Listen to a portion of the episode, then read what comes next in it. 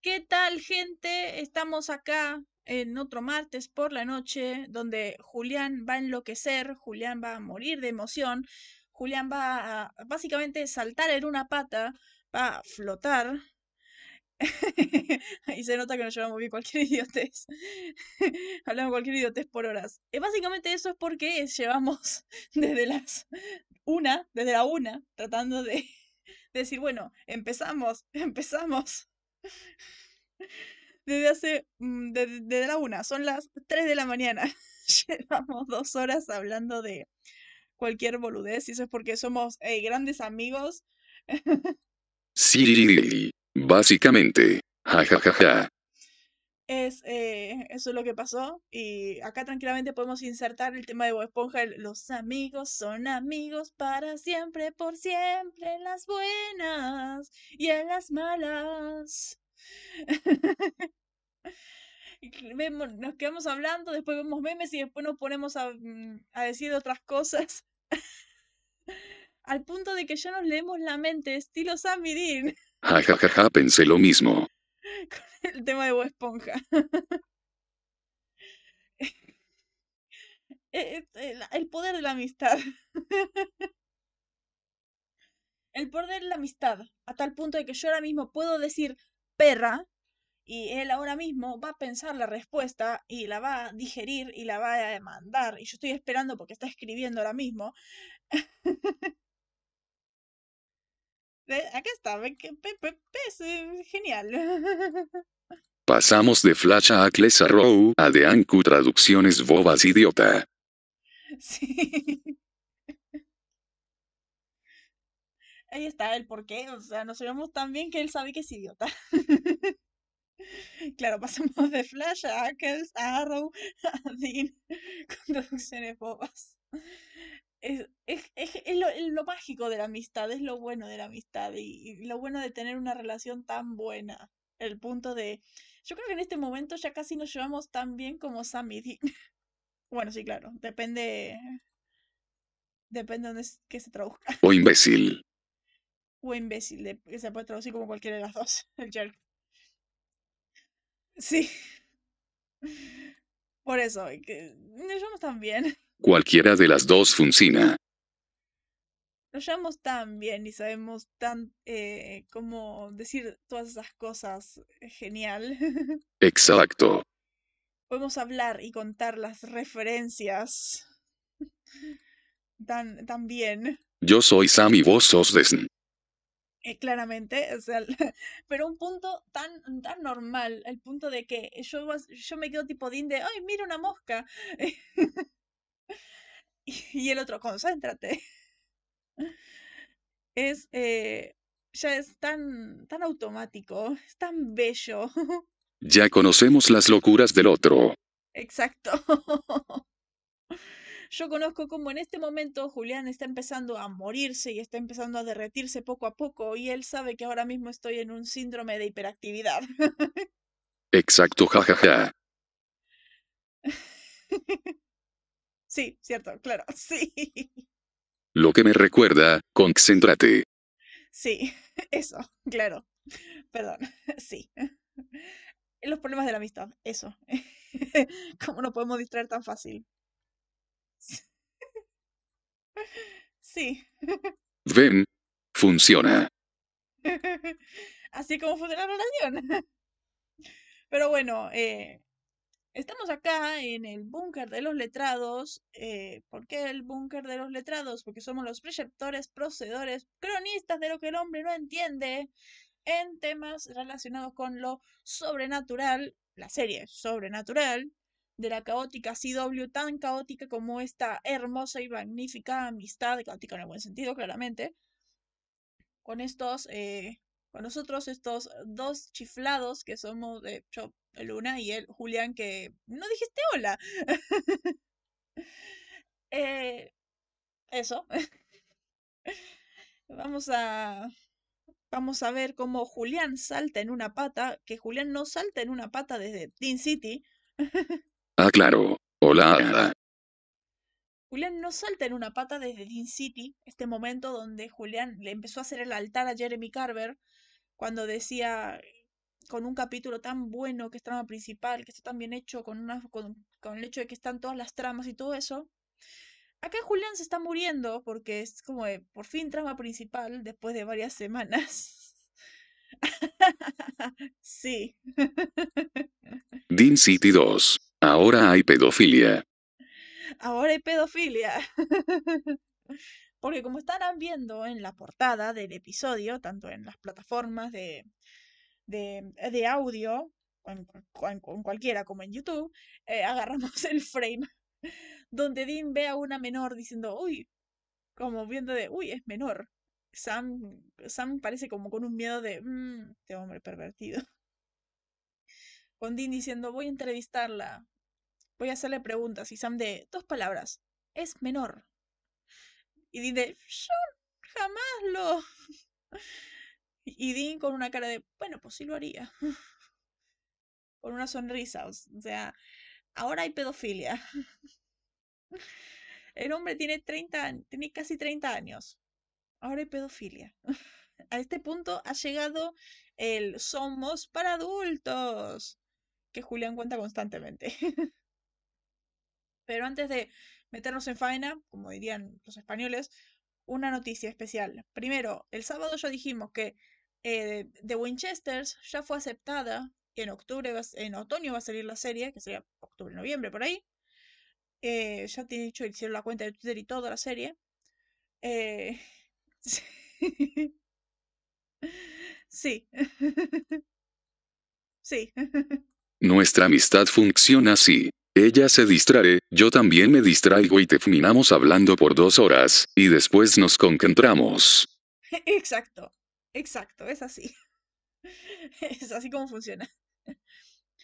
Eh, de Winchesters va a salir en otoño. Lo que vamos a hacer es verla todos los sábados, el día que vamos a ver el capítulo de Supernatural. Pero no le vamos a hacer análisis, lo vamos a hacer después de que termine la serie. Y ahí vamos a empezar con The Winchesters. Eh, y mm, yo no sé si voy a hacer video o algo de eso mientras esté en transmisión la serie. Yo no tengo idea, va a ser, depende del tiempo. Pero, pero la idea sería así, a lo mejor le puedo decir a Leila para hacerlo. Sí. Esa es la razón de que algo de media hora sea de una hora y media. Exacto, exacto. Por cierto, ¿pusiste el reloj? Llevamos 7 minutos 45. Por eso. Es el problema. No, bueno, ya está. Ok, eh, el capítulo de hoy que vamos a hablar es ¿Es la gran calabaza Sam Winchester? O yo, de- yo creo que se olvidó. Eh, yo creo que debería llamarse Es la gran calabaza Dean Winchester, porque creo que este episodio tiene más peso para Dean que para Sam. En Sam tiene bastantes cosas, tienen sus cositas, y, y creo que Dean es el que lleva el peso, porque él es el que tiene que, que manejar estas cosas. ¿Cuánto llevamos? Ahora mismo llevamos eh, 8 minutos 34 segundos. Sí, nos quedarían una hora 22. eh, si llegamos a la hora y media. Que a lo mejor lo dudo, porque te digo, tenemos seis hojas. ya, ok. Este episodio fue escrito el... ¡Ah! me, me- me trabé. Este eh, es la gran calabaza Sam Winchester. Este episodio fue escrito por Julie Sitch, que es su primer trabajo en la serie, pero antes ha trabajado en una serie que conocemos todos, que es Clone Wars, que ha escrito dos episodios.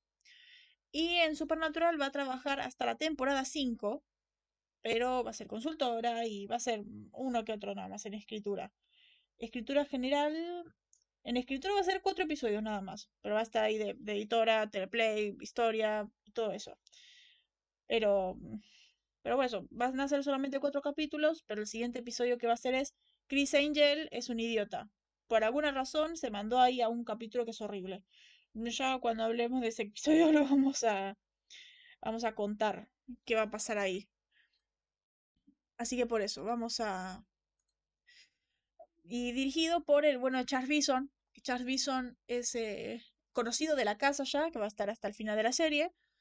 Que, mm, que lo último que hizo ahora fue Tamis o Masai, este episodio que Julián y yo odiamos. que es muy malo. por, por el coso de porque sí, porque yo sé cosas, que es la, la excusa barata de la serie en ese capítulo. Así que para meternos, vamos a hablar, vamos a contar la trama de Julián, de este episodio, de este capitulazo, como diría Julián, para eh, poner... Eh, claro, Sammy sabe cosas. es la excusa barata de, de todo lo que es Sammy. Sammy sabe cosas. Así que vamos a meternos con la trama de Julián. Este capítulo fue muy bueno, básicamente ahora tienen que parar un apocalipsis, sí, esta temporada el fin del mundo pasa cada 10 minutos, esta vez es, infierno en la, espera que no pasó hace dos años. Ya ni me molesto, y alguien por favor llame al FBI, pero bueno, ya casi es Joen, y una bruja quiere despertar a un demonio superpoderoso, Sammy nos deslumbra con conocimiento que no debería tener pero universidad, Los Ángeles quieren explotar una ciudad, lo que fuerza a los hermanos a detener que la bruja despierta al demonio, porque aparentemente era uno de los candados, no, cerraduras, llaves, sellos. Si eso era, hace mucho no lo veíamos, y para pararlo Sammy es forzado a usar sus poderes que debería ser telequinesis, pero cambiaron por una fuerza aún más poderosa que Lucifer y Dios, el poderosísimo, el definitivo, el inmutable, John. Aunque claro el demonio tenía 999 de pin y Sammy tenía que esperar porque si no no pasaba el drama, y terminamos con que los ángeles debían obedecer a Dean. Aikas necesita aprender empatía, o más bien sentido común, cuando le dice al hombre que es una bola de estrés andante que ni envidia el peso sobre sus hombros. Nunca voy a olvidar ese momento. no envidio el peso sobre tus hombros, Dean. Y no puedes decirle eso a una persona que es una bola de estrés andante. No le puedes decir eso a una persona súper depresiva que, no, que ni siquiera puede con su vida. Así de, bueno, eh, no. Pobrecito. No puede ser. Pero bueno, vamos con las curiosidades. Igual vamos a ver, vamos a ir hablando del capítulo a medida que va pasando, así que no hay drama en eso. Vamos a seguir comentando qué va pasando. Curiosidades. Acá se nos presenta Uriel, que es uno de los. Y al igual que uno de los insultos eh, de los ángeles a los humanos, como es eh, monos de barro, en español monos de circo.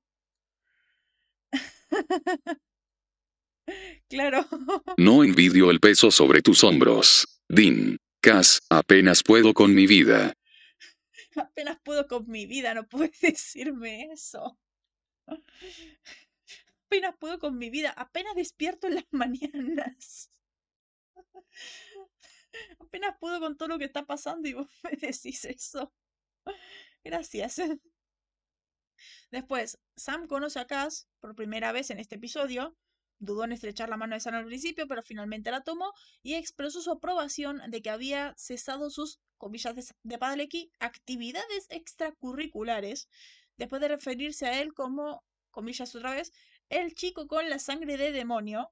Acá es el momento donde Julián se para otra vez a quejarse. Y más tarde los dos hacen buenos amigos en la próxima temporada. claro. O sea, Nigdun. Eso está curricular. claro. Objeción, su señoría. Claro. A ver, lo de los que el niño con sangre de demonio claramente está mal dicho. Acá se nota que Kripke ha olvidado la trama otra vez.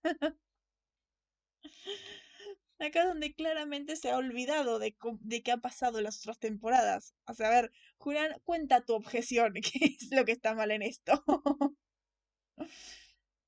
¿Qué es lo que está mal en este problema? Que ya hemos dicho muchas veces qué es el problema. Lo hemos dicho en la temporada 2, lo hemos dicho en la temporada 3, lo hemos dicho en In the Beginning, cómo se ve que el plan va cambiando constantemente y olvidan qué es. Claro, claro, Exacto. Sí. Es uno de, no él, había 166, 78, 75, 77 niños especiales. Bien, un montón de niños especiales y siguen habiendo niños especiales porque él siguió creando niños especiales por el nacimiento de Sam. Así que siguen habiendo niños especiales, así que sería un uno de los chicos con sangre de demonio, no el chico con sangre de demonio. Recordémoslo, Sam no es el único, es una especie de... Es como los velocistas, hay muchos, así que es, como una especie ya. Así que sería, Sam es la de la especie de niños especiales. No hay que decirle uno, no hay que, no hay que decirle él, hay que decirle uno de. Después, em, Sam menciona que oró, como oró a los ángeles, lo cual se vio en Houses of the Holy, otra vez. Houses of the Holy recordemos que es un setup enorme para todo esto. Kripkiji recomiendo anotarte tus cosas en una libretita. claro. Anotate lo que va pasando en la serie en, la libretita, porque si no, se olvidó lo que pasaba con Sam ahí. Recordemos que Houses of the Holy es un, es un enorme setup para lo de Miguel, para lo de Sam, lo de la religión de, de Coso y todo eso. Ok, problemita técnico de un momento.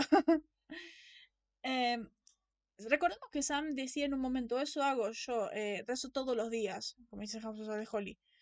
Me encanta en este episodio como eh, Dean le dice a Sam, el, lo ayuda, lo tranquiliza a Sam. En ese, cuando Sam dice, el, esto es a lo que he estado rezando, los si es los ángeles, así es Dios. Es hermoso como Dean lo calma, diciéndole, Mm, así no, a lo mejor así no es el cielo. Que estén dos manzanas feas no significa que todo el barril esté podrido. Sí, es verdad. Así diciendo, por lo que sabemos, Dios odia a esos idiotas. O sea, es hermoso como, como Dean lo calma. Es muy bello, es muy lindo, es muy hermano mayor, es, precioso esto. es muy lindo el cómo eh, ve las, las, las creencias de Sam son desafiadas en este momento y queda mal, pero igual Sam siempre es, siempre es optimista y, tiene que estar Dean ahí calmándolo porque Sam quedó como derrumbado en ese momento. Exacto, es hermoso. Es genial. Qué magnífico, es muy bueno. Hermandad. Uh. Uh, magnífico, en serio, es hermoso. Después, este episodio presagió la subtrama de la temporada 5 en la que Dean se niega eh, a decirle sí a Miguel. Sabemos qué significa eso. Y en ambos casos, eh, dar permiso a los ángeles resultaría la muerte de un número sustancial de personas para salvar el mundo. En ambos casos, Dean se negó obstinadamente a sacrificar unos pocos por muchos. Recordemos que eh, acá es como se ve esto en Dean. El, de yo siempre voy a tratar de salvar a todos y no voy a sacrificar a unos pocos para salvar a muchos. Yo no entender. Bueno, básicamente los ángeles necesitan permiso para... Exacto. Kripke es un héroe. Claro, es un héroe. Igual esto ya lo vimos antes en Josin Velo, por ejemplo. Como eh, la idea en Josin Velo era matar a la Virgen para salvar a los que están afuera y los que están en la comisaría. Samedi se negaron, pelearon y todo eso. El plan ahí salió mal, porque al final Lily fue y los mató a todos. Pero eh, de no ser por eso el plan funcionaba. Pero desde ahí vemos el, la moral de Dinel. Nunca va a dejar que alguien tenga que sacrificarse por el bien de otros. Mm, las vidas de, los, de unos no es más importante que las vidas de otros. Ese es Dean, es magnífico Dean en ese sentido.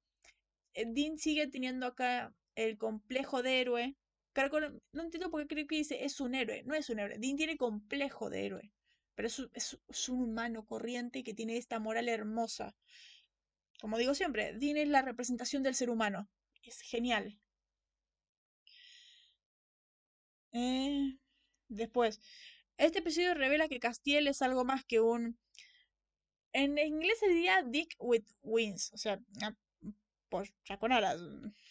En español dice algo parecido, no me acuerdo qué decía en vez de... un idiota con alas, me parece que es. Es un idiota con alas. Claro. que si lo dijimos, me voy a decir. Idiotas son alas. Silly. Claro, son idiotas con alas, como dice Dean Los Ángeles. ¿En serio? ¿No es, no es Grayson? Sí, yo sé, yo sé. En ese sentido Dick es idiota. Claro, Dick es idiota ahí. en ese momento no es Grayson. Ay no, pobre Dick. Pobre el Dick, el Ricardo. Bueno, en este episodio, Castiel se revela que es algo más que un idiota con alas. idiota Grayson, claro. su personalidad pura, casi inocente y su asombro por los humanos lo ganaron eh, la empatía del público y dieron como resultado que eh, su participación de 10 episodios, planeado originalmente, se extendiera por otras dos temporadas y su elevación a personaje principal. Para mi desgracia, a el personaje no me gusta. A mí me molesta cuando quieren hacer algo, cuando quieren hacer esto del personaje que siente asombro por la humanidad, del personaje que está ahí todo el tiempo en modo investigación y que está tratando de adaptarse. Y me molesta, porque es muy. porque es un humor muy básico. Su no lo hizo dos veces. Nuestro con Cass, sino con el hijo de ellos. Idiota hijo de Gris, su padre usa un traje gris, tiene sentido. su padre es un traje gris. En el cómic explican por qué se llama Grayson. Era mm, como que ellos estaban en el lado gris, eran una especie de elegidos para algo, de, para algo así. No sé, en los cómics resulta que Dick es, es nieto de... En los cómics es nieto de Dick es nieto de Talon, de, la corte de los búhos, y era Grayson porque estaban como en, como en la luz gris, algo así. se dice en, los en el número veintipico de Nightwing. Sí, y más si lo usan todo WTF. que sí. y es que sí, tienen que hacerlo siempre. Tenía que ser el elegido. Siempre, el elegido siempre. Pero bueno, odio a Caso. Mm, acá me van a matar a alguien, pero no me cae bien Caso. Mm, no me cae bien, acá, acá mismo lo vemos, el cómo Cass es tan. El, el tan recto, tan cegado por esa orden. Claro, dice, tengo dudas y todo eso. Me encanta cómo va pasando y él, tengo dudas, tengo, no tengo las certezas y todo eso, que es hermoso. Me encanta esa parte. Pero no me gusta que no lo aprovechan y no lo evolucionan y sigue siendo un personaje demasiado molesto que lo único que hace es cometer errores. Escaso. Después, eh...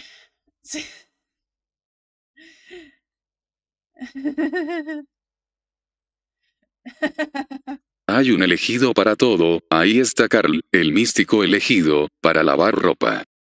claro.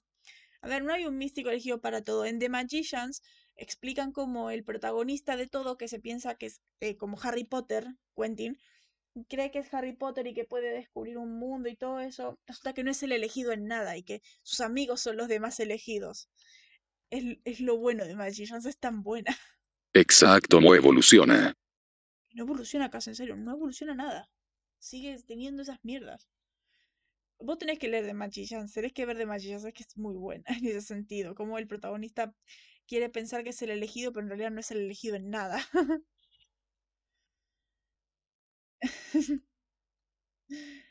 sí, digamos. Harry Potter invertido. Genial. Genial, es muy buena. Muy buena de Magicians. Después, el disgusto verbal abierto de Uriel por la justicia propia de Dean presagiaba la revelación de sus acciones, de las acciones de Dean en el infierno y sus consecuencias duraderas. Sí. Esta parte pregúntale a tu hermano qué recuerda del infierno y todo eso. Después, eh, tradicionalmente, el ángel Uriel es conocido como el ángel de la purificación, lo que le valió el título de el purificador por lo que probablemente Castiel lo presentó como un especialista. Uriel alude a este título cuando dice, esta no es la primera vez que he purificado una ciudad. El estado de Uriel, como un ángel inferior, de comillas de Padalecki, está en desacuerdo con el lore original, dado que Uriel a menudo se identifica como un arcángel, cosa que acá en la serie no es así porque acá los arcángeles son cuatro. Gabriel, Rafael, Lucifer y Miguel que lo vamos a ver, lo vamos a ver más adelante cuando se exploren los arcángeles en la quinta temporada. Perdón, consecuencias. A ver, en este momento, consecuencias hay. Dean está. Eh, eh, psicológicamente dañado por lo que recuerda del infierno, está traumado. Y lo vamos a ver más adelante, cómo él se siente un monstruo, cómo se siente mal y cómo, eh, eh, no reconoce lo que ve en el espejo en ese sentido. Después de la siguiente lo olvidan, pero acá en este momento hay unas consecuencias, al menos. Después lo olvidan y olvidan todo lo que ha pasado con Dean en el infierno, pero. Pero está ahí. A ver, olvidar no tanto. Recién en la 13 se acuerdan. Recién en la 13 se acuerdan. Y, y, les trata de mostrar que se acuerda. Pero el guion no. Ja, ja, ja, ja. Como siempre. Ackles hace que se acuerda, pero en el guion no. Hay un momento que mm, vuelve al infierno que Dean vuelve al infierno para hacer algo y Ackles hace que la reacción de Dean sea como... La reacción de Ackles sea como con miedo, como trauma, pero el guion no estaba, porque el guion se le había olvidado. Por eso, como que solamente Ackles se esfuerza en acordarse de eso. Solo existe cuando es útil. Por eso, ya vamos a ver eso cuando lleguemos a ese episodio. Ese episodio es temporada 11. Es. No me acuerdo si era el 9 o el 10. El de. Oh, hermano, ¿dónde estás? Exacto, así es. Es genial. Ese es tu Ackles. Ese es mi Ackles. Recordando las cosas que los demás no ven. Después, bueno, esta es la primera vez que Sam ve un ángel. Por eso Sam está en shock. Después Castiel le dice a Uriel que está cerca de la blasfemia. Como se requiere el decreto de Dios de que los ángeles aman y maravillan a los humanos más que a él. Acá en la serie es eh, lo que tienen que hacer los ángeles es amar a los humanos y protegerlos y todo eso. Ya que después de todo, los ángeles están creados para eso, para proteger las creaciones de Dios. Son máquinas prefabricadas para eso. Vamos a ver cómo los ángeles son tratados como máquinas, pero acá, acá al menos están pintados como toda una familia. Después vamos a ver que son puras máquinas. Puras máquinas que solamente son creadas para obedecer. Eh, el nombre del demonio Samain proviene del gaélico irlandés y se pronuncia correctamente en inglés como Sawen. O sea, Sa, S-A-H, Wen, W-E-N. No sé, me, encanta como dice en inglés, Samhain. Después, eh, el título del episodio, como ya dijimos, es La Gran Calabaza San Winchester, es una referencia al especial de televisión It's the Great Pumpkin Charlie Brown. Entonces lo sabemos, por ejemplo, con Los Simpson, el, un especial de Halloween que hace parodia de ese especial, por lo de la Gran Calabaza. Después, eh, los alias en este episodio, agentes Giddy y Lee, son, son una referencia a Giddy Lee, quien es el vocalista principal, bajista y tecladista de la banda de rock canadiense Rush. Después, el alias que usa Dean, después de la escena de la muerte en, en la fiesta, es el agente Seeger, que es una referencia al icono del rock clásico Bob Seeger icono que usan muchas canciones de él en la serie. Ejemplo, eh, Rock and Roll Never For Kids, Kathmandu, The Famous Final Scene, em, Night Moves. Eh, ¿Cuál más hay de él? Utilizan varias de él, porque, a ver, son temazos, y utilizan varios en la serie. The Famous Final Scene, de hecho, lo usan dos veces. Uno en, el, en la temporada 9, capítulo 9, y otro en el, el Camino hasta ahora de temporada 15 muy bueno Bob Seger. Yo lo yo tengo ahí como cerca como el el que tiene más canciones de, en la serie. Es magnífico. Después, el arte visto mientras Sam explica la tradición que rodea a Samain recuerda la ilustración de Gustave Doré en la Divina Comedia, El infierno de Dante Alighieri. Después, eh, la escena en la que la fiesta eh, de la chica esta, Jenny, quien está vestida con un disfraz de enfermera, muere después de ser escaldada en agua caliente mientras se balanceaba en busca de manzanas, que podría rendir un posible homenaje a Halloween 2 original, donde una enfermera llamada Karen es asesinada por Michael Myers en un estilo parecido. claramente es referencia porque Supernatural vive haciendo homenaje al mundo del terror. Después, los zombies creados por Samain parecen ser menos resistentes que otros zombies creados por la nigromancia en el programa. Por ejemplo, esto, eh, los niños no deben jugar con cosas muertas. Cuando eh, la chica zombie esta, el único modo de matarla era que había que llevarla a su tumba y clavarle la estaca de plata en su tumba. O sea, era muy específico. Sí. Claro, es verdad. Jajaja, Dean mató a seis fácil. Ay, el audio otra vez. Dean mató a seis fácil, es verdad. Es que es Dean, ¿ves? Que te digo, es Dean, es magnífico, es poderosísimo.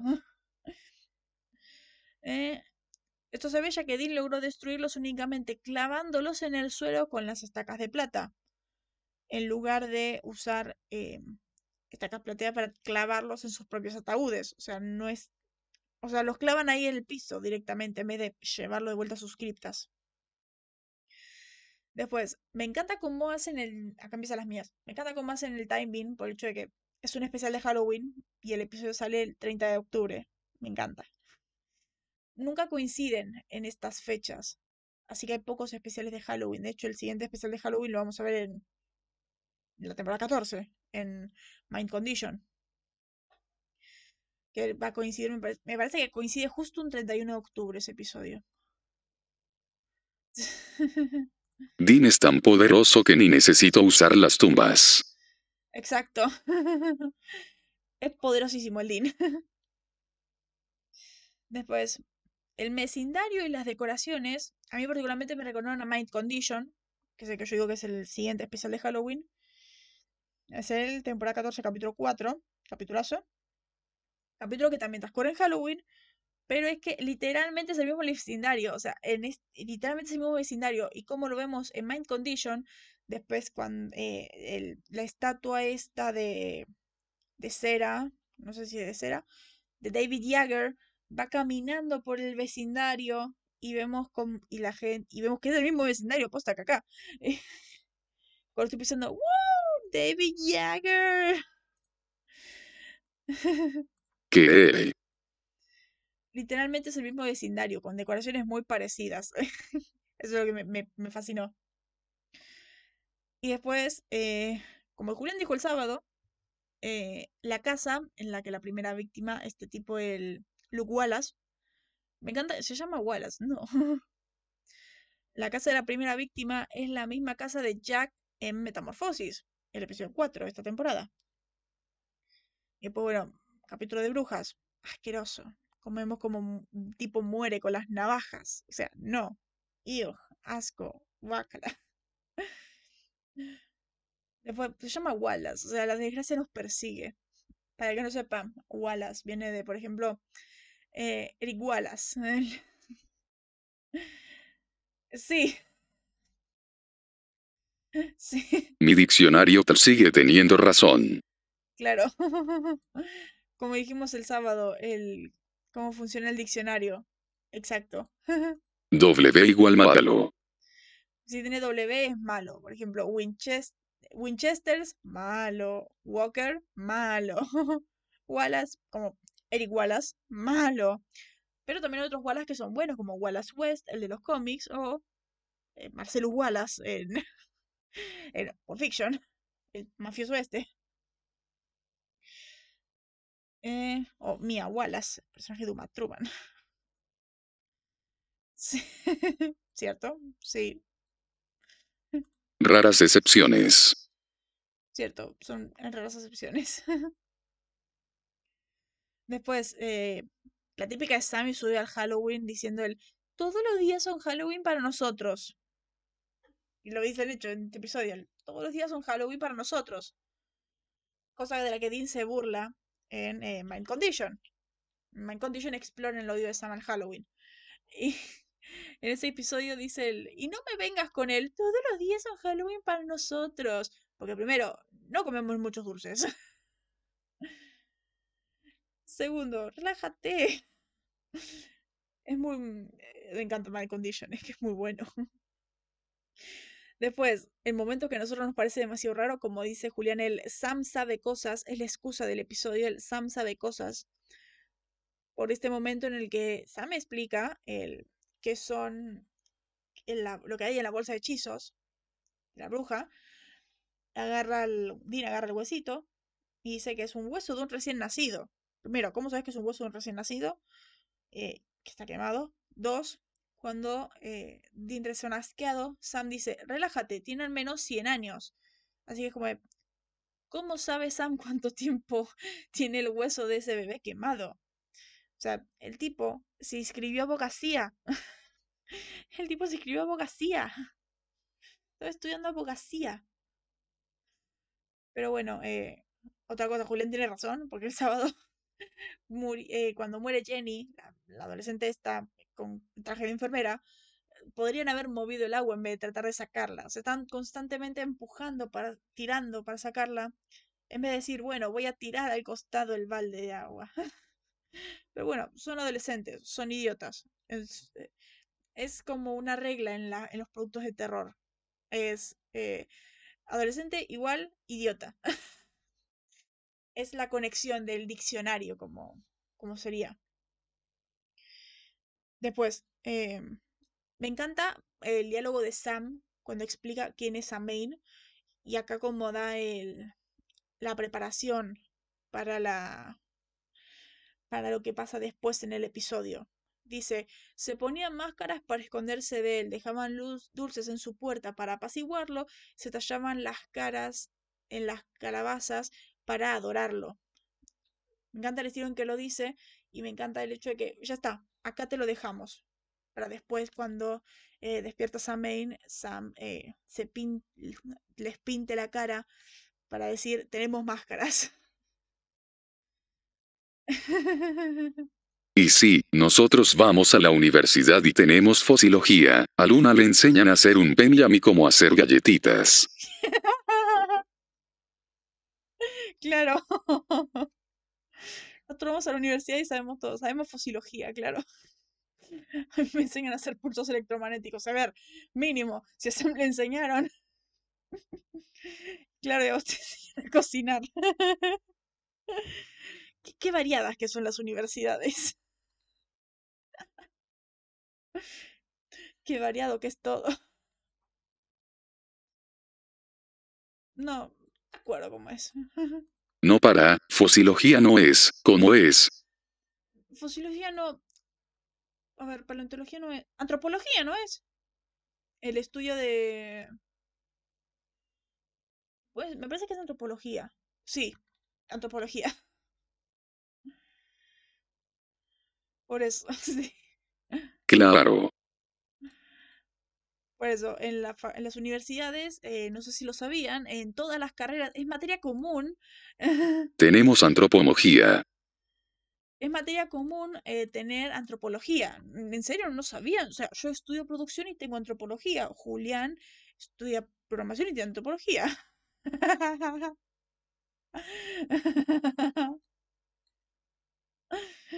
Claro.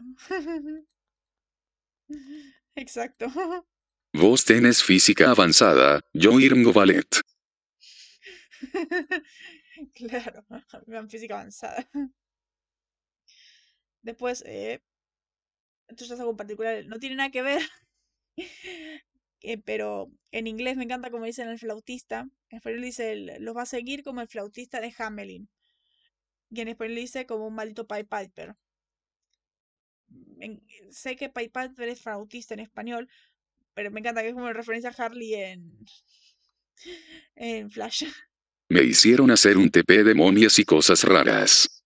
Ay, haces como Sam. Vas a tomar un curso extra de, de, de nativos americanos, así normal.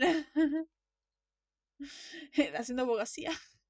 Jajaja, exacto. Es genial. Sí. claro. Claro. Y conocí una sirena. ¿Conociste una sirena que te llamaba constantemente por tu nombre y apellido? Para que no sepa esto, esto es referencia a los a los abusos de, de que es el, que es el último cómic. si no lo saben, vayan al podcast del cómic, es eh, como Sam en la universidad se dio un viaje de estudio a Inglaterra y conoció una mini y se hicieron un viaje romántico. Bueno, típico de Dean en un especial de Halloween devorando todos los dulces y el plano de él con los dulces todos vacíos en el auto. Es muy normal. O sea, en Mind Condition pasa lo mismo, me parece. El como Dean está ahí comiendo los dulces. Después, mm. Después de ver, ¿qué le pasa a Dean? O sea, Omi, mm, un momento, ¿qué le pasa a Dean en este episodio? Porque está muy raro. O sea, primero querer acostarse con una menor. Ya expliqué el momento de cuando, quiere con la menor. Y después él, o sea, este momento, como dice, si fueras un brujo de 600 años, ¿no, quería, ¿no querrías verte como una porrisa atractiva? Yo sí. Y se queda unos segundos babeando. ¿Qué pasó acá? Se queda ahí quieto, como, mm, tipo como mero, el, así, y como, ¿qué pasó acá? ¿Qué pasó acá? Dean ahí quieto. Saben como lo mira como. Creo que éramos nosotros cuando Sam mira a ver. What the fuck, Dean. Ja ja ja ja ja. Ja ja ja. Adultos. Es una mezcla entre adultos, la flanderización de Dean, el que de hecho de que Dean sea solamente referencias sexuales y hacer todo tipo de cosas y decir todo tipo de cosas así, pero esto ya me parece el colmo, o sea, ¿qué pasó acá? Exacto, jajaja. O sea, es muy raro. Es muy raro cómo cómo reacciona acá, o sea, ¿qué pasó acá? Es como what? No tengo idea. Después otra curiosidad es este momento. Dean está muy raro, sí. Dean está raro, no sé qué le está pasando últimamente. Y después, bueno, el momento este, cuando van a la escuela, ve las, Dean ve las máscaras, está traumado, vemos que está traumado por sus recuerdos en el infierno. Y Sam dice, eh, ¿no te trae recuerdos? La infancia, el estrés, todo esto. Y Dean ve a este tipo con la cosa este, con el tubo este de drogas. Y dice, eso sí me trae recuerdos. O sea, el tipo hasta se drogaba. hasta se drogaba en la adolescencia. Y wow. Igual esto ya lo sabemos, por ejemplo, en eh, Simón dice que dice que está en la camioneta de Andy y lo ve de esto es magnífico. Y tiene el, el uno, un coso grande así enorme, tamaño gorila. Es es como normal en Dean. Después más adelante no vemos eso, el hecho de que Dean eh, se haya drogado. No, no hay una otra referencia a eso. Acá es como que, como que te lo insinúan, que Dean se drogaba en la adolescencia.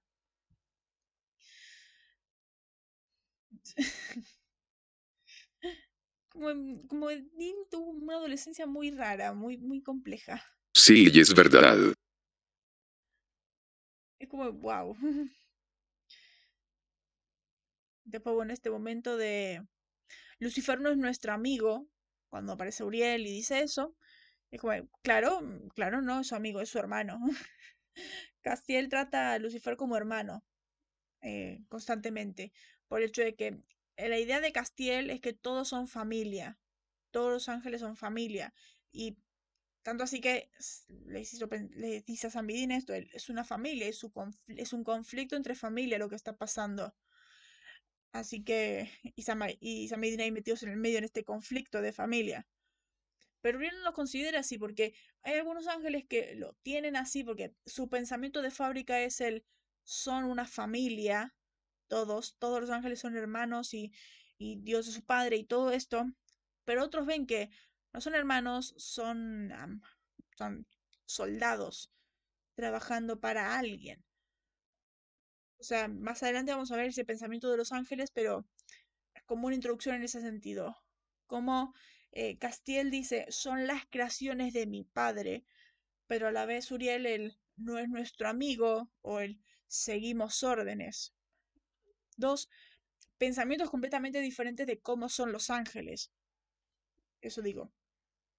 Me, no sé, en el sentido como me gusta la introducción a eso. Sí, y es verdad es, eh, bastante interesante lo que pasa ahí. Después, eh, eh, ahí el momento de Dean. Recordemos este momento de... Es muy bueno, sí. Recordemos esta parte que aparece Uriel y todo súper imponente contra Dean, todo eso. Y me encanta como Dean, Dean siendo tan Dean, eh, que no le importe, que no le importe que esté frente a un montón de, de dos ángeles superpoderosos que no saben ni siquiera cómo vencerlos o qué hacer, ni qué tan poderosos pueden ser. Pero Dean ahí diciendo, oye, ¿quién eres y por qué me interesa? o sea, ¿por qué, ¿quién eres vos y por qué me tiene que importar quién seas vos? O sea, me encanta. Es un, es un Dean muy Dean, el, el Dean que puede tener este tipo de conversación con ángeles. O sea, Sam ni siquiera se atreve a hablar así frente a ellos. trata de usted, hay un momento que se trata de usted en ese sentido. Y Dean es básicamente un, los ángeles son unos idiotas, ¿quién sos vos y por qué me tiene que interesar? Como Dean siempre se pone a la altura de a lo que se está enfrentando, siendo él una persona normal.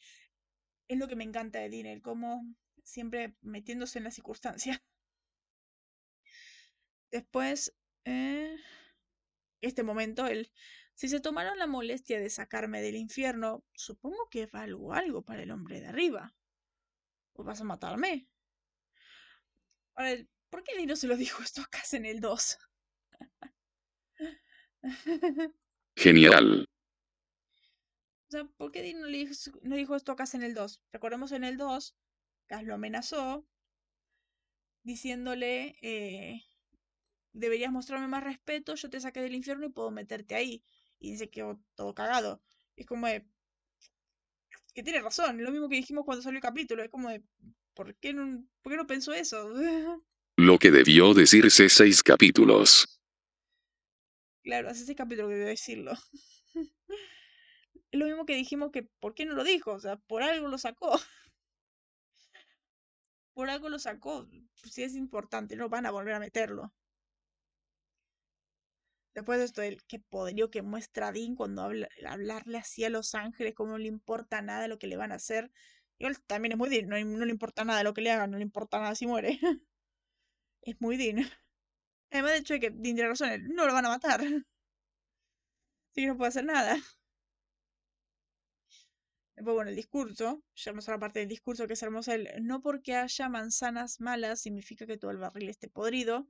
Baby Ruth es un, Baby Ruth es un jugador de béisbol enorme. No lo puse en referencia, por eso lo digo ahora. Babe Ruth, el jugador de béisbol súper grande y como una leyenda en el béisbol de los noventas. Dean dice, Babe Ruth es un idiota y aún así el béisbol es un juego hermoso. Es, es genial. Es genial como eh, no todo puede ser malo. No, no es todo así como lo conoció. Es hermoso. Es hermoso como Dean le dice eso a Sam, ese discurso.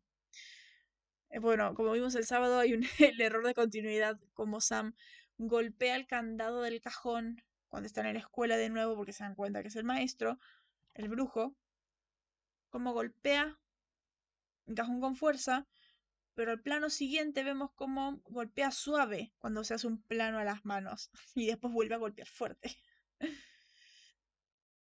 Después, eh, esto de que primero empieza siendo la adolescente, la víctima, y termina siendo una de los malos, me recuerda a Proverbios 17.3. Proverbios 17.3 es el episodio 5 de la temporada 15. Capitulazo. Donde primero aparece un caso tipo Wendigo, donde hay, por ejemplo, había un monstruo de un bosque que quería. mataba unas minas y dejaba viva una. Es que Sam tiene santa fuerza que le dio despacito. tiene santa fuerza que le dio despacito, claro. Era un caso tipo Wendigo y termina siendo algo mucho más grande. O sea, cuando lleguemos a Proverbios 16.3, que falta un montón, vamos a ver qué es eso mucho más grande, pero era mucho más grande. O sea, el capítulo empezó siendo de relleno y la trama era de relleno, pero en el final la cosa se transformó en algo principal y tomó un peso gigante y se transformó en un capiturazo. Que es más o menos similar en esto de que empieza siendo una cosa y termina siendo otra. también la diferencia es que acá, eh, comillas, comillas, ganan, comillas vale que ganan, por matar a Samei, pero romper el sello. Es tipo como dice Castle, ni siquiera estoy seguro de que si ganamos o no, si aprobaste la prueba o no. O sea, salvaste al pueblo, pero a la vez, o sea, ganaste, salvaste el pueblo, mataste a Samain, pero a la vez se rompió el sello, porque el sello era cuando, si, liberen a Samain.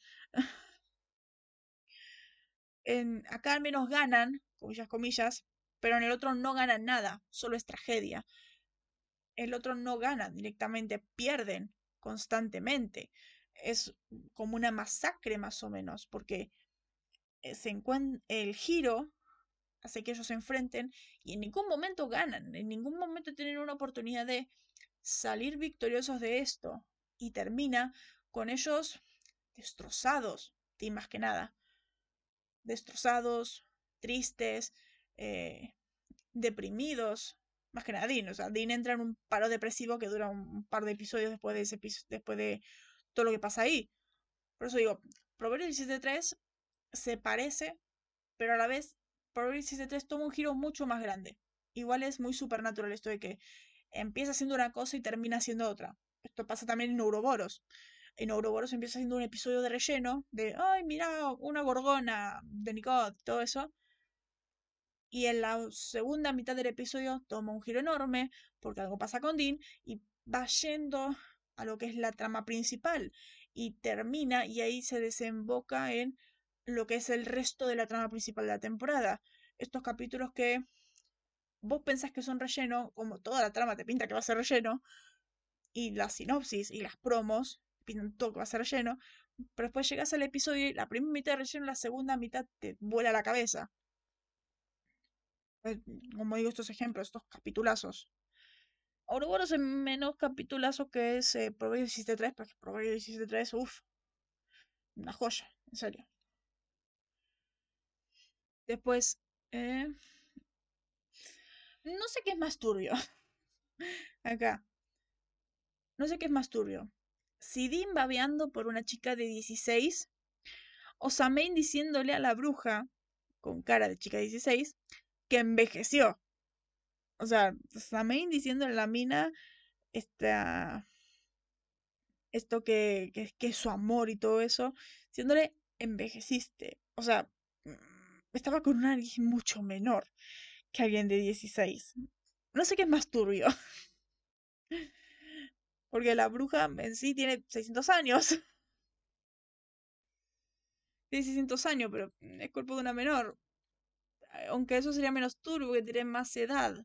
Es como Dean que es un hombre de 30 queriendo con una de 16. Jajaja. No aclares que oscurece. claro. No aclares que oscurece. Después, eh, otro error de continuidad. Cuando Dean se pinta la. Cuando Dean. Eh, este momento donde vemos los ojos de Samain. Vemos el punto de vista de Samain. Que Sam y Dean se ocultaron porque Sam les pintó la máscara. Eh, por cierto, Samain está en un oculista. Sí, y es todo, todo borroso.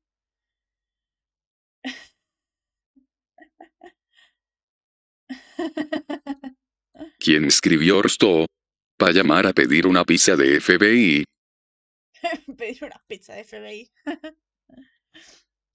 Em, es un error de continuidad porque primero vemos que Sam le pinta la cara a Dean con la sangre en, los costados. O sea, no en la frente, sino en los costados, las sienes. Pero después, plano siguiente de que se va a Main, hay plano a la cara de Dean y Dean sí tiene pintada la frente.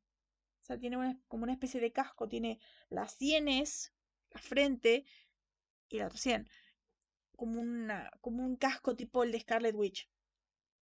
En vez de tenerlo en los costados como le había hecho Sam. Después, eh, me, me, perdí. Acá. La cara de Dean. O sea, la cara de Dean, la cara de Dean después de matar a Sam, después de que Sam mató a Sam después de verlo, es muy triste. La decepción que tiene Dean en ese momento, el el terror. Más que decepción, yo diría terror. El terror, no terror a Sam, en parte terror a Sam, sino el terror a lo que le puede pasar a Sam. lo que le puede hacer esto a Sam. O sea, es tremendo, es tremendo ese momento. Y personalmente, diciendo, eh, dale otro golpe, por favor, te desobedeció. Vos le dijiste, eh, Sam diciendo, ay, hay otro modo. Y es como de, no, no. Dean diciendo, Sam, no. Usa el cuchillo. Hay un modo. Y genial. Como de, dale otro golpe. O sea, creo que después ve al cuchillo en Sudáfrica y dice, ah, por eso. Por eso. Igual no sabemos, porque al final no vemos la conversación de ellos, la interacción que tienen. Al final después vemos cómo Sam va con Uriel, como Uriel va a hablar con Sam y Cass va a hablar con Dean. Pero no vemos la qué le pasa a ellos, no sabemos si, si Dean acepta lo que hace Sam, si le dio otro golpe, si, si pelearon, si no pelearon, o qué. Eh, hmm. Para mí entiende que fue un último recurso. Sí, pero a la vez siento que Dean tiene miedo igual. Aunque entienda que fue un último recurso, se ve su miedo, su terror. Como que siente que el terror que tenía en Yellow Fever se va a realizar. Ese es el miedo que tiene. Recordemos, el, el terror- el último miedo que vemos en Yellow Fever es el que Sam se convierte en algo como ojos amarillos y, y viendo a Sam hacer eso es como es como que está por ese camino y eso es lo que le da pánico a Dean, que le da el terror en esa cara. Y como Sam lo ve a Dean ahí de lejos con ese terror en la cara y Sam, a lo mejor creo que Sam piensa que es desesperación y tristeza, pero, pero no, es otra cosa. Porque el cuchillo estaba bastante lejos, y aunque Sam tiene lag es entendible. Sam me tiene lag, es verdad. Pero por eso, me, me parece eso, me, me hubiera gustado tener la conversación en ese momento. En otra conversación ahí de cómo quedó la cosa ahí.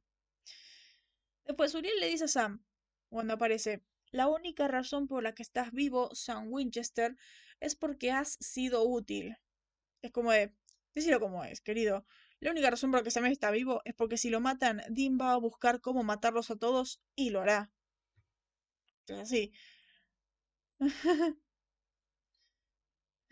Yo más que terror debería ser un fiu, casi me gustan mis a mí. Sí, pero es que Dean sabe que Sam se puede proteger solo, pero le da miedo, verlo eso le da miedo, cómo estaba ahí Sam matando a Sam Main, este demonio que el mismo Sam en el episodio decía que era súper poderoso, que era una cosa súper grande, que era una cosa súper mística y milenaria.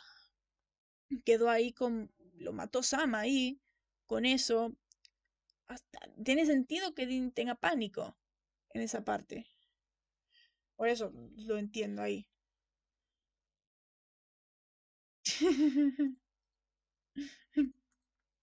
Ahora, ¿por qué no corrió y la clavó el cuchillo? Fácil porque. Fácil porque Dean quedó ahí, traumatizado por lo que vio.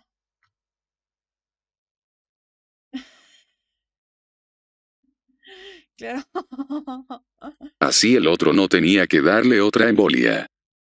Oh, Por cierto, hablemos de las embolias. Eh, recordemos que Sam en las primeras dos temporadas tenía embolias, estas embolias de las visiones, porque las, las visiones le dolían muchísimo. Pero en el primer episodio de la cuarta, Sam dijo que ya no tenía más dolores de cabeza, no más embolias, cuando estaba practicando con Ruby. Ahora, ¿por qué acá eh, tiene otra embolia? A lo mejor es por el nivel de poder del demonio. No tengo idea, pero es como raro ver ahora a, A Sam tener embolias.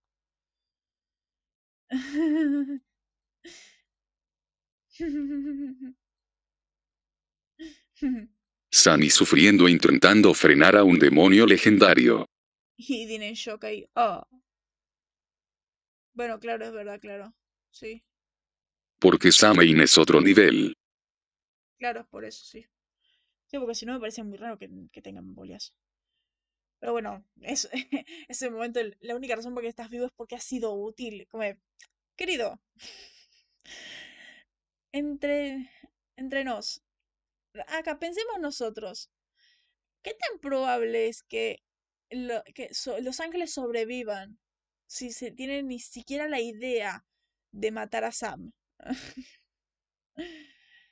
¿Qué, qué, qué- probabilidad tienen de vivir? ¿Cuál es, cuál es su, su esperanza de vida después de, de siquiera considerar matar a Sam, Los Ángeles? Porque, comillas, comillas, de para que no les ha sido útil. Por eso, pensemos un momento, ¿cuáles son las probabilidades que le quedarían de vida? Dean. Acierto el cuchillito. Sammy tomará. Mm. O sea, de no ser por Sam se nos viene el infierno, y técnicamente ya está en la tierra. Sí, claro, pero también es el hecho de que yo creo que lo odian un poco a Sam por el hecho de que es esto de ser uno de los niños especiales, elegido del infierno y todo esto. Así que tiene sentido que tenga un poco de resentimiento ahí. Porque como dijimos, Dean es el elegido del cielo y Sam es el elegido de abajo. Pero no creo, yo para mí es un poco de miedo también, porque yo creo que saben que si Sam muere, Dean directamente no va a hacer nada por ellos. O sea, nada. Ya de por sí Dean está renuente por sus creencias y por las cosas que dicen y por cómo reaccionan. Claramente le llegas a matar, le llegas a matar a Sam y no va a hacer nada. No va a hacer nada. Es más, va a buscar modos para matarte. Y no va a descansar hasta hacerlo. Porque es Dean. Así que yo creo que es más que nada ese seguro. más que nada eso, no es un te no te matamos porque hasta ahora está siendo útil. Es un no te matamos porque, porque tenemos por nuestro cuello. porque tememos por nuestro cuello y, y queremos que tu hermano sea útil también. También jajaja. Por eso. Después el momento de Dean, cuando está con Di- cuando está con Cass, que, que Dean le dice este momento hermoso del no sé qué pasará cuando llegue el apocalipsis, no sé qué pasará cuando el infierno se desate, no sé qué pasará mañana, pero sí sé que estos niños, estos juegos, estos árboles, siguen aquí, gracias a mi hermano y a mí. Es genial, es muy Dean, es muy Dean. Acá, esto es el espíritu de Dean, esto es el personaje de Dean, el por qué Dean es un héroe. O sea, no es un héroe entre comillas, pero esto es la razón por la que se le puede considerar un héroe. Porque este es su mantra. Ya no es su mantra de eh, su responsabilidad y matar monstruos y el trabajo familiar y el obedecer al padre. Ya es un. Ya es esto. Acá pasó. Eh, acá ya pasó el giro a que Dean se considere héroe. Así mismo. El todo lo que hago es eh, por ellos, pues, estos niños, estos juegos, estos árboles. Es lo que Dean defiende. Y es hermoso, es hermoso. Dean siempre siendo el que tiene que estar ahí protegiendo a la, a la humanidad en toda esta guerra. Eh, me encanta ese momento y cómo Dean da constantemente estos discursos. Es, genial. Es genial, a mí me destruye, yo lo amo. Y después, bueno, al final, el momento de Cass. Me encanta Cass diciéndole a así de, eh, si yo te digo algo no le decís a nadie, él, eh, tengo dudas, no tengo claro nada, que, que está bien, que está mal, no tengo claro si, si ganamos o perdimos, si lo que hicimos salió bien o no, pero yo estaba rezando que vos hagas lo correcto y que, bueno, bueno, no lo correcto, yo estaba rezando que eh, salves al pueblo. O sea, acá se empezó a cambiar, acá vemos el, el cambio, recordemos que Dean es un arma de evangelización. ya lo vemos de acá, o sea, Dean es un arma de evangelización. Cualquier personaje que conoce a Dean tiene redención. Acá empieza la redención de Cass. Así que es tremendo ese momento. Y Cass diciéndole a Dean, los siguientes meses vas a tener que tomar más decisiones. No envidio el peso que hay en tus hombros, Dean. En serio, no. ¿Cómo, ¿Cómo puedes decirle eso a una persona depresiva con muchos problemas y todo eso? Puf. A ver, Dean siendo un personaje con problemas, todo un peso enorme en su cuerpo, en sus hombros, y recientemente libre y demasiado mal ahora mismo, o sea, en todo este tema de los sellos, Dean ya está muy mal.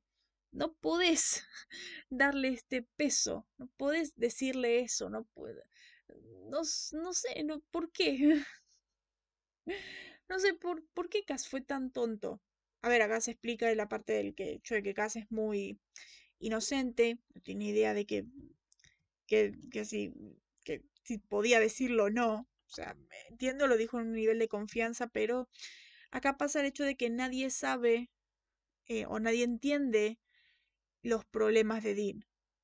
O sea, nadie entiende que no podés decirle esas cosas a Dean. Lo mismo, o sea, en toda la serie nadie entiende que Dean tiene estos problemas. Así que nadie es. Eh, nadie tiene tacto con él. con esas cosas. Y aún así, sigue pasando lo mismo, sigue siendo eso. ¿Cierto? Capaz ni los escritores. Claro, ni siquiera los escritores a lo mejor tienen idea de qué, qué está pasando con Dean. Lo toman como muy normal. Después, bueno, eh, vamos a las referencias. Esas eran todas las curiosidades. No hay caradura de la semana, yo diría. No sé. Yo no creo que haya un cara dura de la semana hoy. A ver, se habría, para mí sería Sam por, por directamente desobedecer a Dean. Y después, o sea, o, qué raro, o me parece raro que, que Sam no haya ido con Dean. Bueno, lo veremos en otro capítulo. Que no haya ido con Dean en esa parte del... Mm, Pregúntale qué recuerdo del infierno. Podría haber dicho algo. Bueno, recordemos que Sam no está siendo tan... Mm.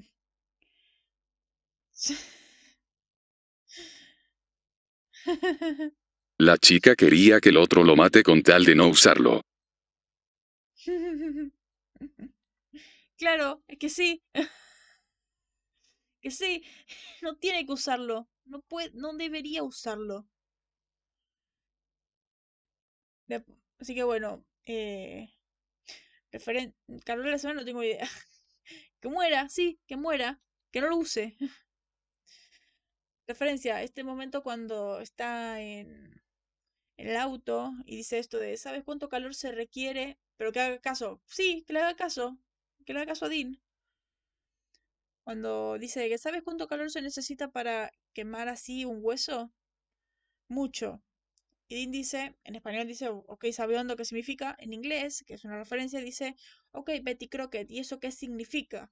Betty Crockett es una marca y un personaje ficticio utilizado en campañas publicitarias de alimentos y recetas. Fue creado originalmente por la compañía Washburn Crosby en 1921 y después de un concurso en el Saturday Evening Post.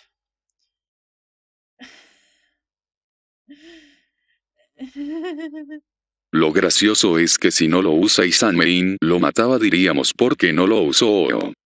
No, yo no diría porque no lo usó, yo diría... Eh, yo diría, bien, eh, no lo usó, perfecto. Ojmaru Botana, ¿qué significa?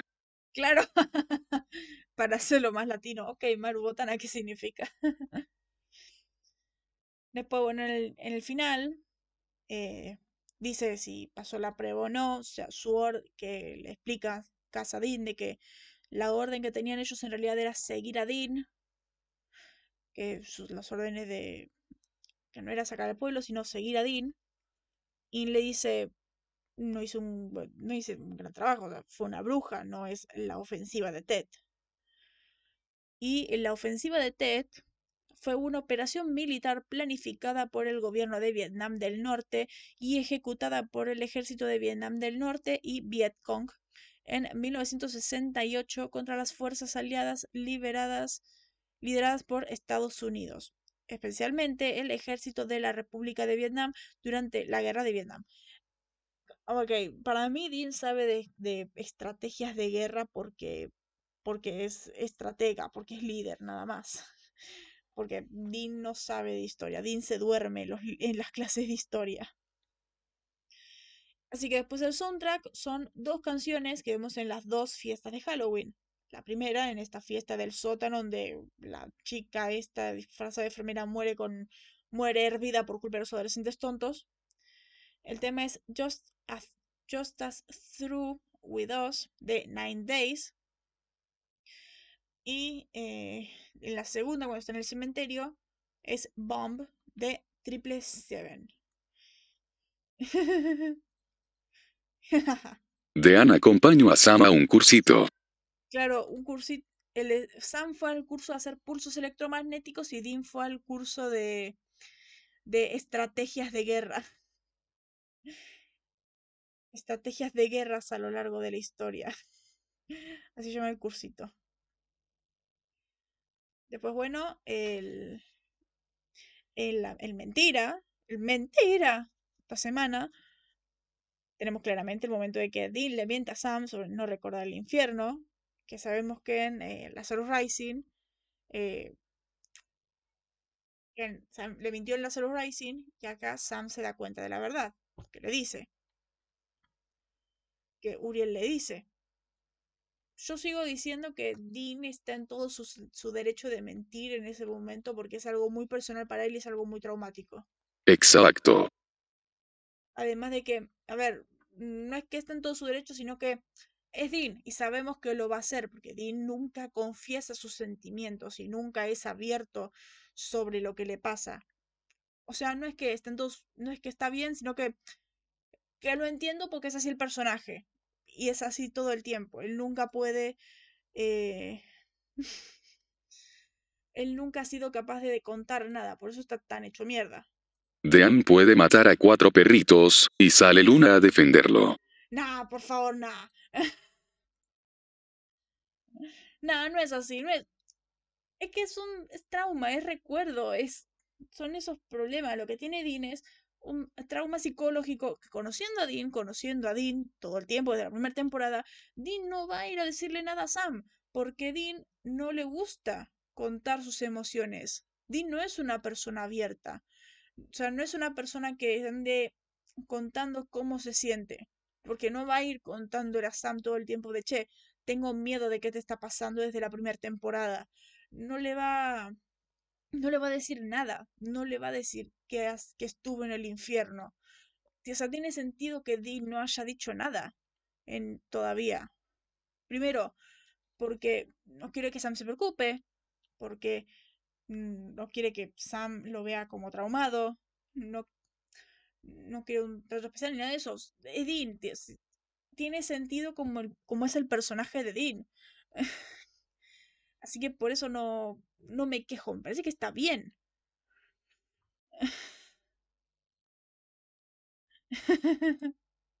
Sammy vio morir a su hermano de una forma horrible, 110 veces del Lob, y lo culpamos.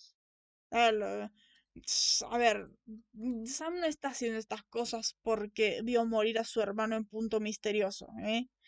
Que ve- convengamos. Sam está haciendo estas cosas porque está siendo manipulado. Y lo sabemos constantemente. Yo te digo, cuando veamos después las cosas que va a pasar, vas a estar de mi lado. Por eso, Sam está haciendo esas cosas porque está siendo manipulado. Por eso se ve una persona totalmente diferente, en parte por su trauma y en parte porque está siendo manipulado. En cambio, Dean es. eh, en cambio, Dean es trauma, es, está mal, está, está triste, no está haciendo nada mal, o sea, no está haciendo algo que todo el mundo le está diciendo que no puede hacer, no está cometiendo crímenes contra la humanidad, está simplemente omitiendo un recuerdo traumático. No es tan, no es tan feo en comparación con lo que hace Sam. Y porque el pobre está traumado. O sea, Sam está traumado, pero no, pero no justifica en parte. No olvides el trauma del Sammy. En parte no justifica lo de Sam. Porque Sam está siendo manipulado. Al tener ese trauma, es, es manipulable. Pero la cosa es que el Oedin es un recuerdo, es un trauma. No ha, no ha hecho crímenes horribles. Ah, que sepamos.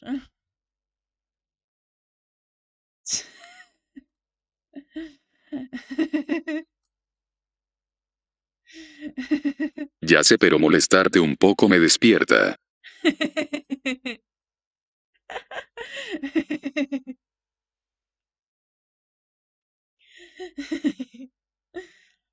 Pero bueno, vamos al doblaje. Ya casi terminamos. No hay tantos en el doblaje. En el doblaje está este momento que nunca voy a entender. Hoy a la tarde le decía a Julián que no tengo ni idea de qué significa. Que en español dijimos el que dice, ¿no habrían usado otra forma que no fuera un dulce que él podría comer? Y en inglés dice, ¿no crees que ellos encontraron un mejor modo que una cuchilla en una pieza de dulce que él podría comer? Acá me parece que faltaría... Sí. Exacto. Los dos dijimos lo mismo el sábado. Exacto. dijimos lo mismo el sábado. Lo que pasa acá es que me parece que tendría que haber dicho él, en inglés, que haber dicho, ¿no crees que ellos encontraron un mejor modo que una cuchilla con una pieza de dulce que él podría o no comer? Así. O sea, para que se note más que es un es un dulce que tranquilamente podrían no haber comido, que podría haber matado niños, porque los dulces son de niños. son para el dulce truco. Gracias por leerme la mente. Que sí, que estábamos de acuerdo que estaba mal el diálogo ahí. Tanto en inglés como en español me parece que está mal el diálogo, porque la señora no se da a entender. La señora no se da a entender, ese es el problema. Después, esto es con investigación. En inglés, em, a ver, en español dice eh, cuando llega. claro, exacto. La doña no habla claro. No, claro que no. Después, eh, cuando llega, cuando están investigando, ¿qué pasando? Es como mire, no se entiende mucho, claro. Sam dice, no es la típica cacería de brujas. Sam le muestra que hay la bolsa de hechizos. Acá en español Dean dice, mormón. Y Sam responde, cúscuta. O sea, como que Dean conociera la flor. Dice mormón. Dice, y Sam dice cúscuta. En inglés, Sam dice, no es la típica cacería de brujas. Dean no dice mormón, dice, no, no lo es. Y ahí explica, gold thread es en inglés la flor. No es, mo, no es cúscuta, es gold thread. Y ahí explica qué es el gold thread. Es una flor que eh, es una flor que fue extinta hace como, eh, 200 años, que es lo que explica Sam. ah, claro, aparte un cursito de florería. claro, un cursito de, botánica. Igual también eso ya lo venía de, de, de jacintos, de ¿Te acuerdas en Malos Marificaron del, ay, qué lindo que están los jacintos, cómo quedan ahí con el sol y cómo crecen más rápido? o las filipéndulas en A ver, Supernatural Christmas. A ver, el cambio acá anda en que primero dice Cúscuta en español. Yo pensé que era la misma flor. Hay, una vez pasó, no me acuerdo en qué temporada, creo que la primera, que decían dos nombres diferentes, pero eran sinónimos, eran la misma planta. Pero resulta que son dos flores diferentes. Por ejemplo, el cúscuta, que es el que dice Sam. Cúscuta es un género de entre 100 a 170 especies de plantas parásitas de color amarillo, naranja o rojo, raramente verdes. Es el único género de la familia Cuscutaceae, no sé nombre científico de plantas, pero una investigación científica del grupo de la, de la filogenia de las angiospermas ha mostrado que sería más correcto incluirlo en la familia de los Convolvulaceae. El género se halla en regiones templadas a tropicales. Casi todas sus especies, estas son eh, raras en climas templados fríos, salvo algunas especies nativas del, escucha esto, nordeste de Europa y el sur de Sudamérica. Pero generalmente son estos climas eh, tropicales. Mientras tanto, el Goldthread, el Goldthread, que en realidad se llama Coptis, pero se lo conoce como Goldthread, y hilo de oro, es un género de entre 10 a 15 especies de plantas con flores de la familia Ranunculaceae, nativa de Asia y América del Norte. O sea, son dos plantas diferentes. son dos plantas diferentes, así que no... Así que lo cambiaron más que nada para hacerlo latino. O sea, no es, es es Golfred. Fuck, acá pueden despertar V demonio hiper legendario. Claro. claro, pueden despertar acá tranquilamente. Pero bueno, según Sam, el Goldthread fue, fue extinto hace años. Por eso no quedan tantas especies, no es como el Cuscuta que tiene como, eh, como 100 especies. Después, eh, me encanta la frase. Bueno, en este momento cuando Sam pregunta... ¿Tan mal estamos? No zafamos de nada. Tan mal estamos. Bueno, en este momento cuando Sam le pregunta a Dean eh, qué hallaste de la víctima, Luke Wallace, eh, en español dice, era tan pacífico como un monje budista. En inglés me encanta más, porque hace el... Era tan vainilla que hace que la vainilla sea picante. He was so vanilla that makes vanilla sea spicy. Genial. Hay que usar esa frase. Era tan vainilla que hace que la vainilla se vea picante. es muy buena frase. Es que es muy buena frase. Después, eh, la frase en español, la frase de dos palabras es menor. En inglés eh, dice dos. Oh, se me cayó otro póster, la escucharon ruido de las cintas pegándose, es, eso, se me despegó un póster. Y se terminó de caer.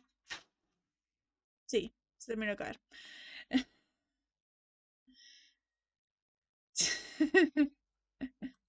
Jajaja.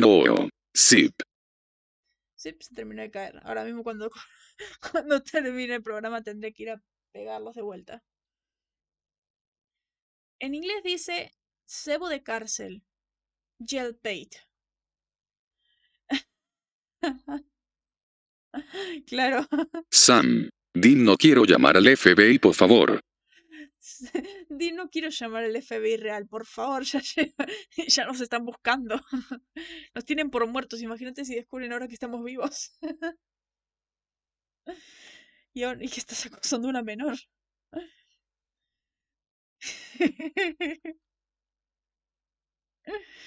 Claro, peor. Claro, jajajaja. Peor. Claro, como de, ya no es. Ya no es solo Dino un asesino serial que es buscado, el número uno, todo eso, sino que también es pederasta.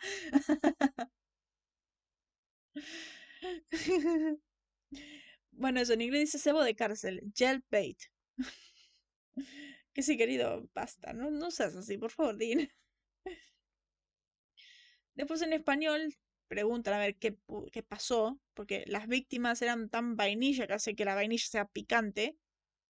Así que no hay razón para que la bruja se vengara, dice en español. Y en inglés dice no hay razón para la venganza de la perra bruja. claro. sí. Ya pasamos de psicópata asesino buscado por el FBI y pedofilia. Claro, y pedofilia ahora. Pero claro, como dice Kripke. Kripke, héroe. Es un héroe. Es un héroe, porque los héroes hacen eso, ¿vieron? Sí, así es como Kripke está escribiendo los héroes en The Voice. héroes, claro. Eh, después acá, cuando. Cuando dice. Dice Dean, wow, interesante. Cuando explica lo de Samain. Y en inglés dice, wow, perspicaz. Que explica de quién es Samain y todo esto. Qué buen héroe, Barry no es nada. Claro, Barry no es un héroe alguno. No es, no es pedófilo, Barry no es un héroe. no es pedófilo, Barry no puede ser un héroe. Después en español. claro, Dean es más héroe que Spider-Man y Flash. En español dice cosas malignas por montones, dice Sam, cuando explica de qué se va a liberar, qué va a salir de ahí. Y en inglés dice eh, Evil, Dark Evil Crap. Mierda malvada oscura. A lot of that. Mucha de esa. claro. Según Kripke no entra en definición. Yo creo que, alguien tiene que darle a Kripke un diccionario de cómo es un héroe, de cómo debe ser un héroe. Después, bueno, en español, cuando Dean dice de ¿qué va a salir? ¿Zombies? ¿Fantasmas? ¿Gnomos? Dean. Son aterradores con sus manitas. En inglés no dice gnomos, dice leprecons. Dean. Little Hands. Los leprechauns son lo que serían los, los, los duendecillos irlandeses. En inglés, en Estados Unidos se dicen leprecones. Esto lo sé por American Gods. En American Gods, Matt Sweeney, que era uno de los duendes irlandeses, era un leprecon. Dos pelirrojos con barbas y todo eso. Y nuevamente si dice gnomos, pensamos en gnomos de jardín. Después, eh, Sam dice eh, que sale de ahí y en español dice, esta, sola, esta cosa solo empieza con, solo empieza con zombies y fantasmas. Zombies y fantasmas. Pero en inglés dice, solo empieza con fantasmas y ghouls. ¿Qué pasa acá? Que ya es desde acá que están censurando la palabra ghoul. Los ghouls en Supernatural, la cuarta temporada, ahora en esta temporada, más adelante va a aparecer un ghoul, son eh, carroñeros, gente, son como espectros, son gente que son monstruos que, que comen cadáveres o, y comen personas también. Lo que pasa acá es que constantemente la censuran la palabra ghoul. En, más adelante, en el doblaje nuevo, se nota mucho, porque mencionan mucho en inglés la palabra ghoul. Y en español la pasan a espectros. La pasan mucho a espectros. O sea, es como, ya desde acá de la cuarta temporada están censurando la palabra ghoul. Y ya me molesta a mí cuando cambian el nombre de un monstruo. O sea, te estás jodiendo el lore. No estás. O sea, una cosa es cambiarle el nombre, cambiar el nombre del monstruo, pero ahora me estás dando un monstruo completamente diferente. Wow. Me estás dando un monstruo diferente ahí en el. la traducción. Pero después, en esta parte cuando Dean dice todo esto todo preocupado,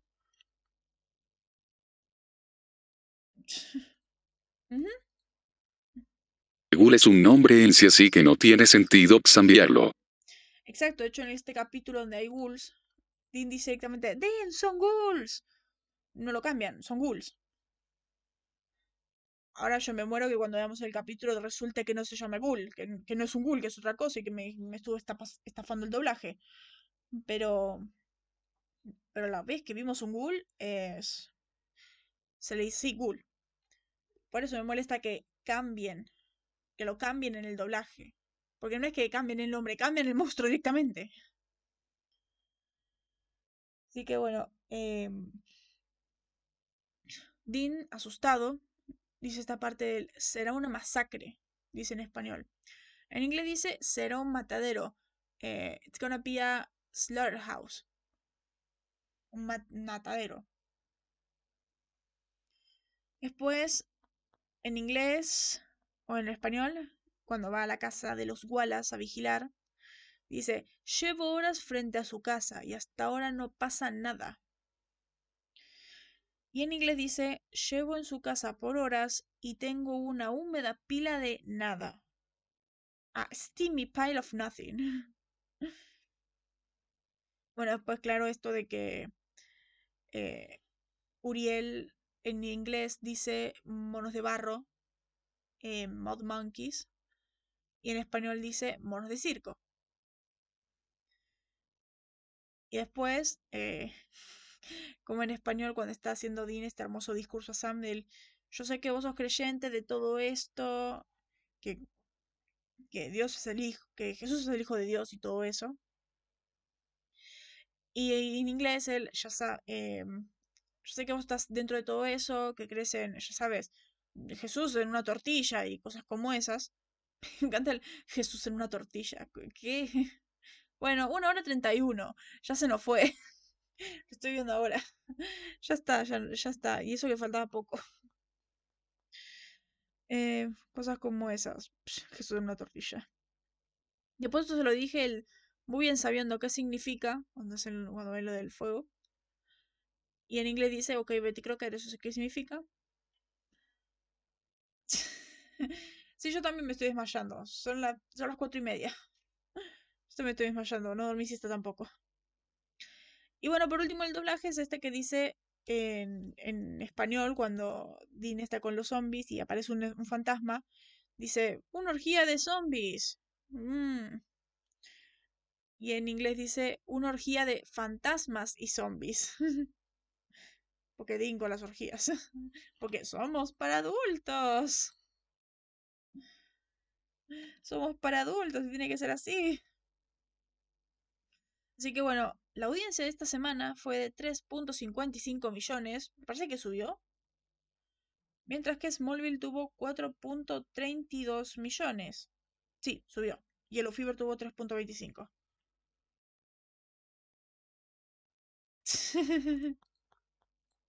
Dean. Pero espera, ¿cómo mato a los zombies si bote no las tumbas? Shit. ¿Cómo de los zombies si no tengo las tumbas? Técnicamente los zombies salieron de esas criptas. Así que funciona. La cosa son los fantasmas, porque los fantasmas tienes que quemar restos. ¿Qué haces ahí? Así que bueno, el de Smallville, el episodio del 30 de octubre, con 4.32 millones de audiencia, no sé cómo. Nunca entenderé qué hacen en Smallville. El episodio se llama Identidad, es el episodio 7 de la octava temporada de Smallville, que está escrito por Top Slatskin y Darren Swimmer. Darren Swimmer, me, traduce como narrador, y dirigido por Mercy Armas. Mercy Armas. Y la, la sinopsis dice así. Lois y Jimmy están, son asaltados en la calle y cuando Jimmy intenta tomar una foto del asaltante, capta una imagen borrosa de Clark salvando a Lois. Jimmy sale a la casa para identificar al misterioso buen samaritano. Y Chloe le dice a Clark que debería aprovechar esta oportunidad para crear un alter ego para sí mismo, como el que tiene Oliver como Green Arrow. Desplanta a un nuevo, a un nuevo reportero cuando Sebastian Kane, actor eh, Kyle Schmid, en el plan que tiene la habilidad de robar recuerdos para averiguar si Lois robó el cristal. La investigación de Jimmy lo lleva directamente a Clark, al hacer que Oliver se haga pasar por el buen samaritano. Clark aparece, Clark establece un plan y le muestra a Jimmy que está equivocado. Sebastian intenta matar a Lois después de descubrir que ella sabe quién es él, pero Clark interviene. Chloe visita a Sebastian y cuando se entera de que él conoce el secreto de Clark, usa sus habilidades para dejarlo catatónico. Wow. Nunca entenderé que, por qué esta novela tiene audiencia. ¿Qué hace esta novela para tener tanta audiencia? Pero bueno. El episodio que vamos a ver el sábado y la semana que viene vamos a, hablar de él es Wishful Thinking, que en español se traduce como deseos. Es eh, escrito por el Ben Edlon y dirigido por el Roberto Cantante, por el Robert Singer.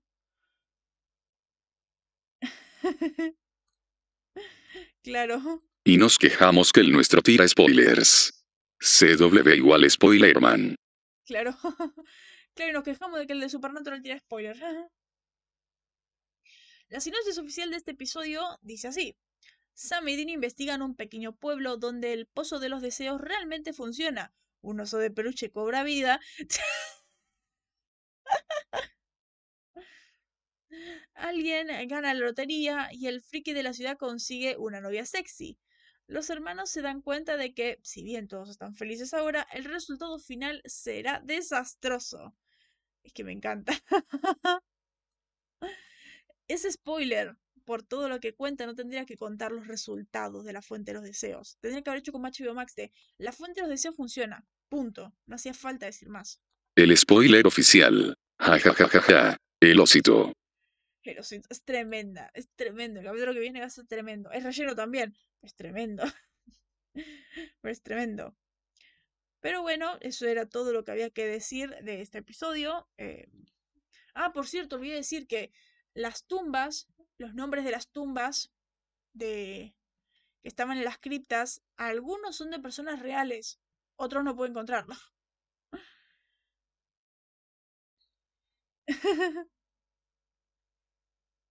Lleno raro que nos gusta por una sola escena. claro. Resulta que hay eh, nombres, por ejemplo, yo vi Georgia Randall, que es una artista musical, y Bernice Hanson, que es eh, una actriz de voz. O sea, son nombres de personas reales que, que eh, fallecieron. O no, no me dice que fallecieron acá. El de Georgia Randall no me falleció.